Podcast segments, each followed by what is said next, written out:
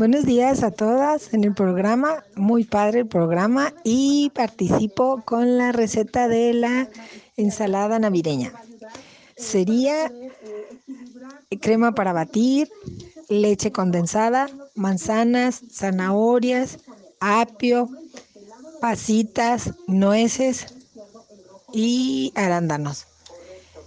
Y se pica toda la fruta, se pican las manzanas, se raya la zanahoria, se pica muy muy finito una varita de apio, se mezcla la crema para batir, la, la, la crema condensada y se, se incorpora la fruta.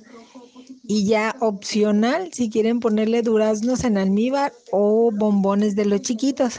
Ya se mezcla todo, se checa el dulzor, se pone una pizquita de sal y ya al refrigerador. Y para que esté bien, bien fresquecita.